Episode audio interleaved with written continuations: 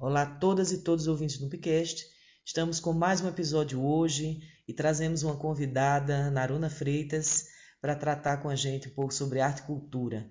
Naruna é atriz, ela é dançarina, também produtora cultural. Naruna, muito obrigada por tua presença aqui com a gente.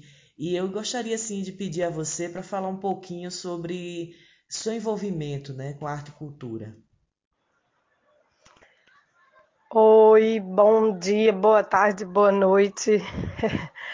É, bem, falar um pouco sobre meu envolvimento com a arte e com a cultura.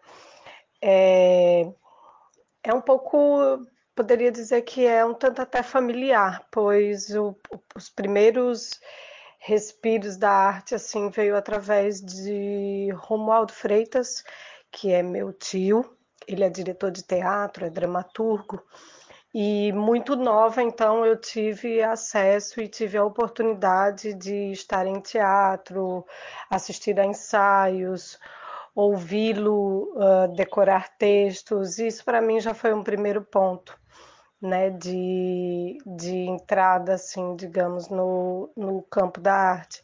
Depois disso, na cidade de Arco Verde, eu tive a oportunidade de participar de um grupo de dança, grupo de danças populares, onde a gente ensaiava e, e se apresentava com os ritmos de Pernambuco, né, frevo, maracatu.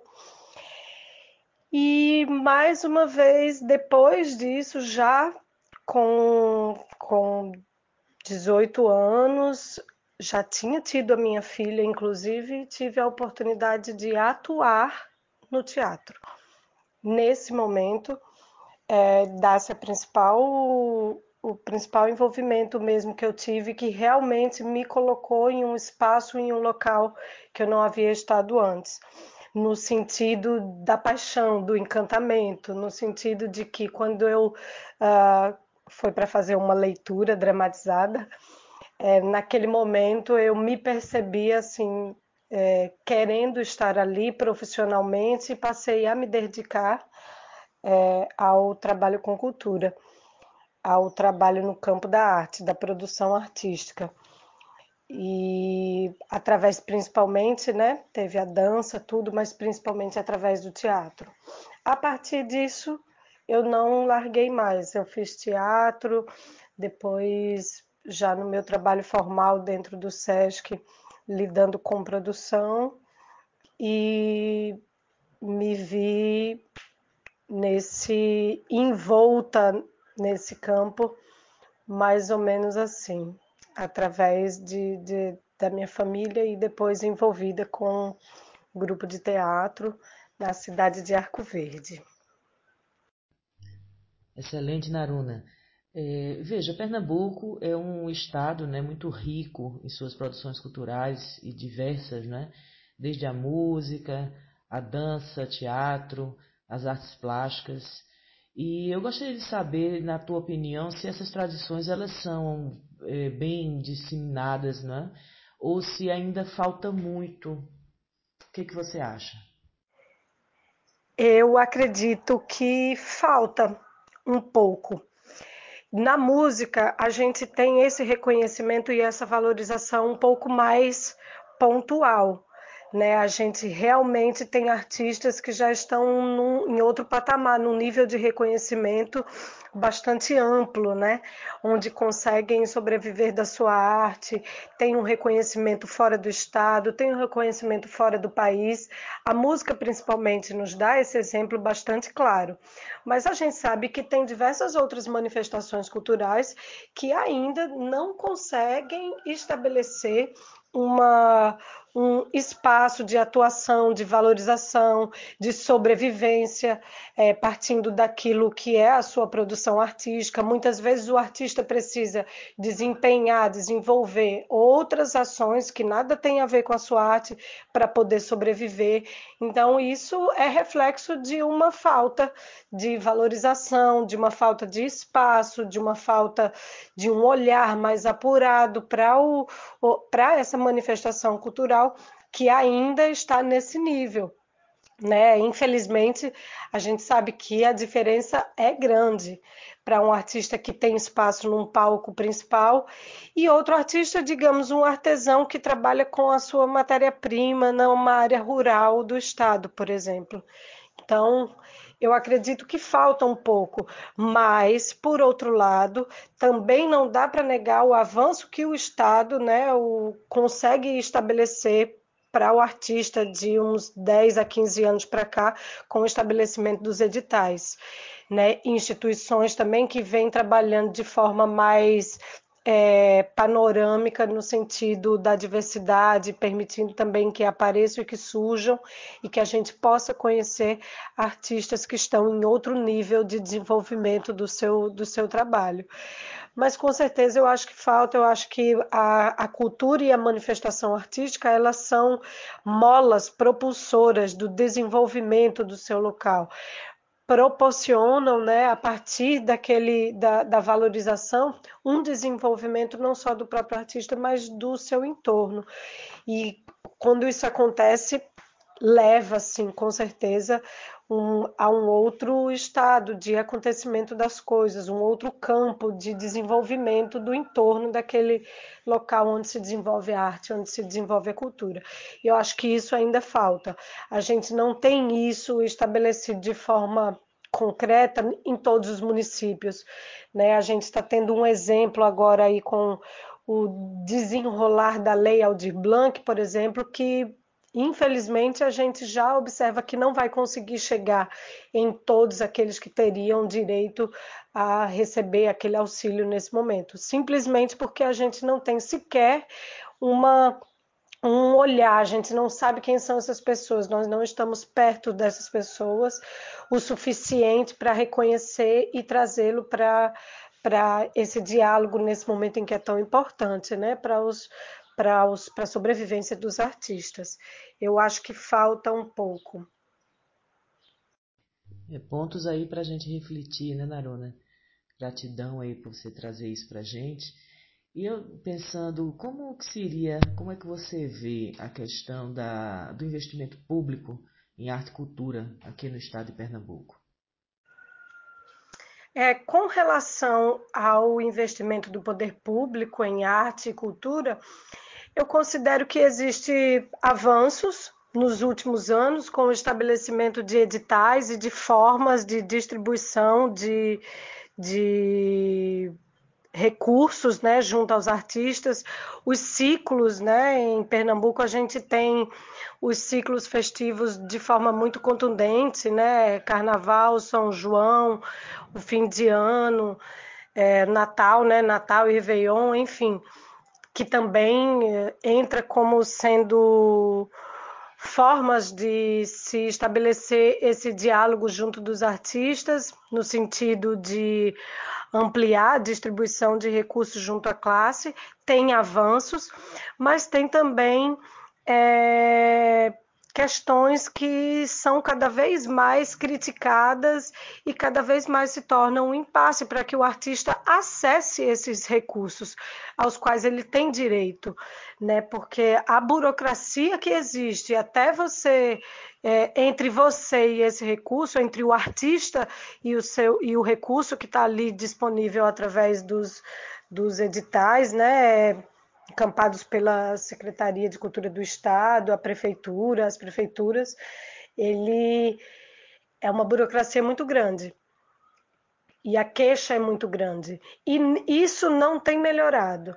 Claramente, nos últimos anos, em termos de burocracia para o preenchimento de editais, tem piorado. Né? Não acontece a digitalização, a tão esperada digitalização desse processo. Então, isso se torna ao mesmo tempo que a gente reconhece que no Estado existe sim um avanço nesse sentido, por já ter estabelecido né, leis que garantem um orçamento anual para os artistas, para o campo da produção, para a economia criativa, a gente sabe que entre o artista e esse recurso existe ainda um processo burocrático que inviabiliza muitas vezes que o artista receba aquele, aquele recurso para desenvolver a sua arte e o seu trabalho. Então, trazendo um pouco do que você já vem falando aqui conosco e tentando dialogar, é, como né, as possibilidades de se incentivar a artistas e fazedoras e fazedores de cultura aqui no Estado, por instituições como o SESC, por exemplo. Como é que você vê isso? É nesse momento a atuação de instituições como o SESC se tornam fundamentais. A gente está num período de extrema crise de saúde, crise financeira, que não é só do nosso país, é do mundo como um todo, e instituições como o SESC garantem uma capilaridade de estar no país é muito diversamente, né? Está espalhado no país inteiro. Então, oportuniza uma mediação entre o artista e seu público. A gente está extremamente abalado nesse momento com o nosso trabalho, que é basicamente de aglomerar pessoas, de provocar encontros, de estar juntos, né? É isso que o SESC mais sabe fazer, provocar esses encontros entre as pessoas. E a gente não, não não está podendo promover isso, então o nosso, nosso trabalho está trincado, né? o nosso trabalho está ali em suspenso por enquanto.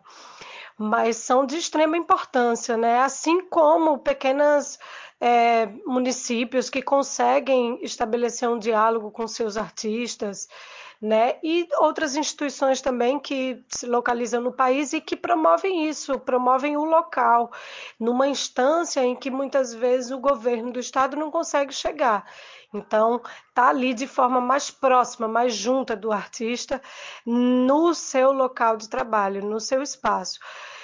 Estamos abalados, sim, a gente vem sofrendo ameaças constantes do nosso trabalho o, a ação em cultura também sofre diretamente esses percalços, né, que a, a instituição também vem sofrendo como um todo, e a bala, né?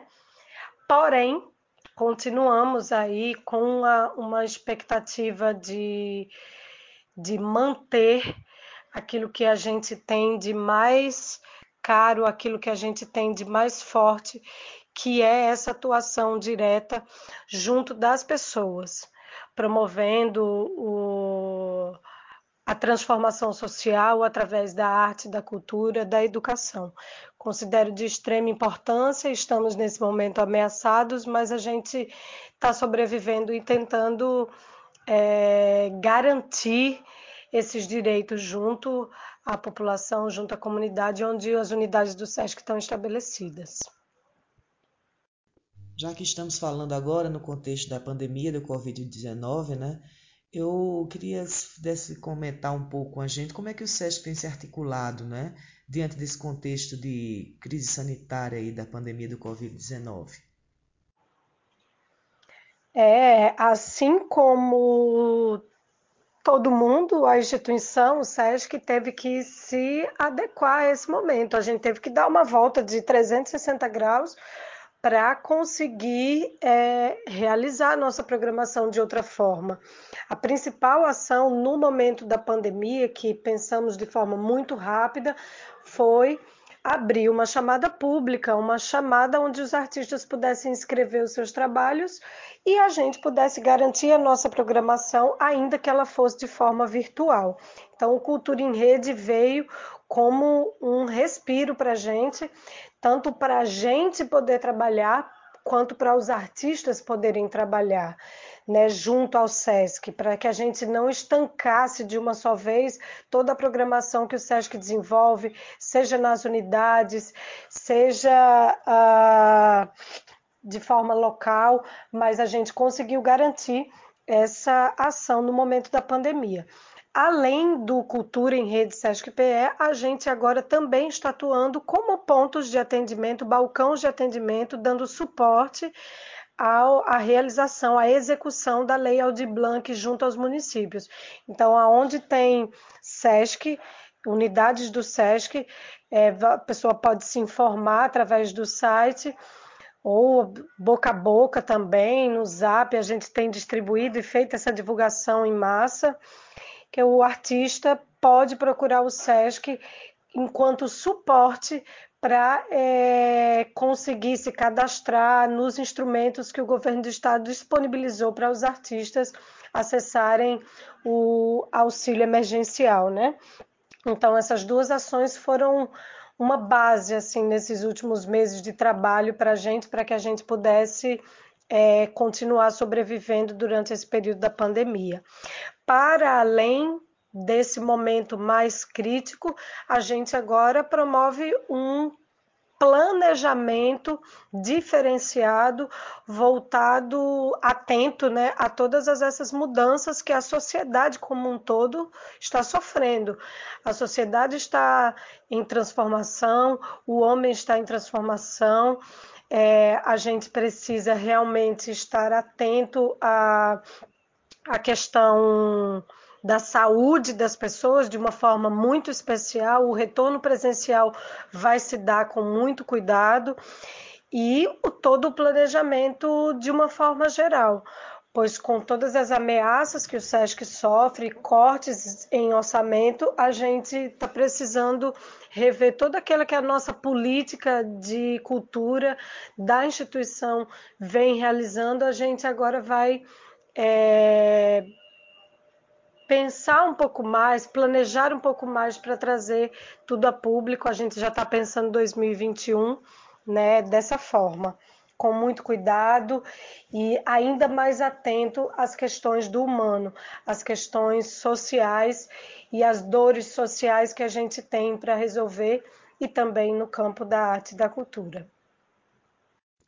Excelentes contribuições, Naruna, que você traz para a gente até porque muitos e muitas de nossos e nossas ouvintes são fazedoras, fazedores de arte aqui no estado e que trabalham com a promoção da cultura.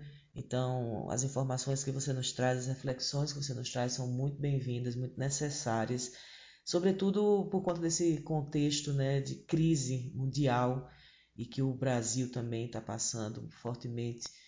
É, que não é só uma crise sanitária, né, como você bem fala, mas também econômica, então, tuas palavras elas servem como um bom ponto de reflexão para a gente. E, bem, encaminhando um pouco né, para o nosso final aqui do nosso bate-papo, eu queria perguntar a você como é que você vê que a arte e cultura, o que, é que ela representa para o nosso Estado? A arte e a cultura de Pernambuco são o ouro, né, da gente. Eu acredito que aquilo que eleva o nome de, desse estado e, e, com tanta força, né, é a arte e a cultura.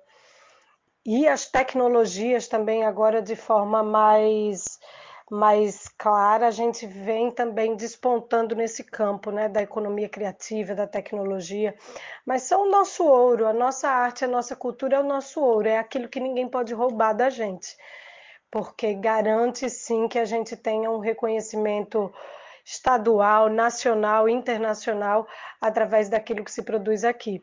Agora, precisa profissionalizar ainda mais, precisa diversificar ainda mais aquilo que vem a público, precisa investir ainda mais nas produções do interior do estado, precisa conhecer um pouco mais desse campo para a gente poder estabelecer o desenvolvimento lá na fonte, onde ele acontece, nas cidades, nas zonas rurais nos municípios do interior do estado, para que essa onda, né, que é a, a cultura pernambucana que vem conseguindo se estabelecer e que vem levando, vai levando o nome do estado para outros lugares, também agregue mais gente, porque tem muita gente produzindo ainda, mas que não não tem acesso a determinados incentivos e ainda tem muita dificuldades, né, para conseguir se estabelecer e conseguir desenvolver o seu local. Mas eu acredito nisso, eu acredito que a cultura e a arte do nosso estado é o nosso ouro. É aquilo que a gente tem que valorizar sempre e cada vez mais. Excelente, Naruna. Nós da equipe do Noobcast somos muito agradecidas por tuas palavras, tua contribuição aqui, que serve como ponto de reflexão, né? Para fazedores fazedoras de arte, promoção de cultura no Estado, de articulação e enfrentamento né, aos problemas aí advindos da pandemia do Covid-19. Então, somos muito agradecidas. Aguardamos você também para ser nosso ouvinte e convidamos as pessoas a ouvirem os nossos próprios, próximos episódios que tratam de arte e cultura no seu contexto mais amplo, com foco em literatura escrita de mulheres nordestinas. Até a próxima!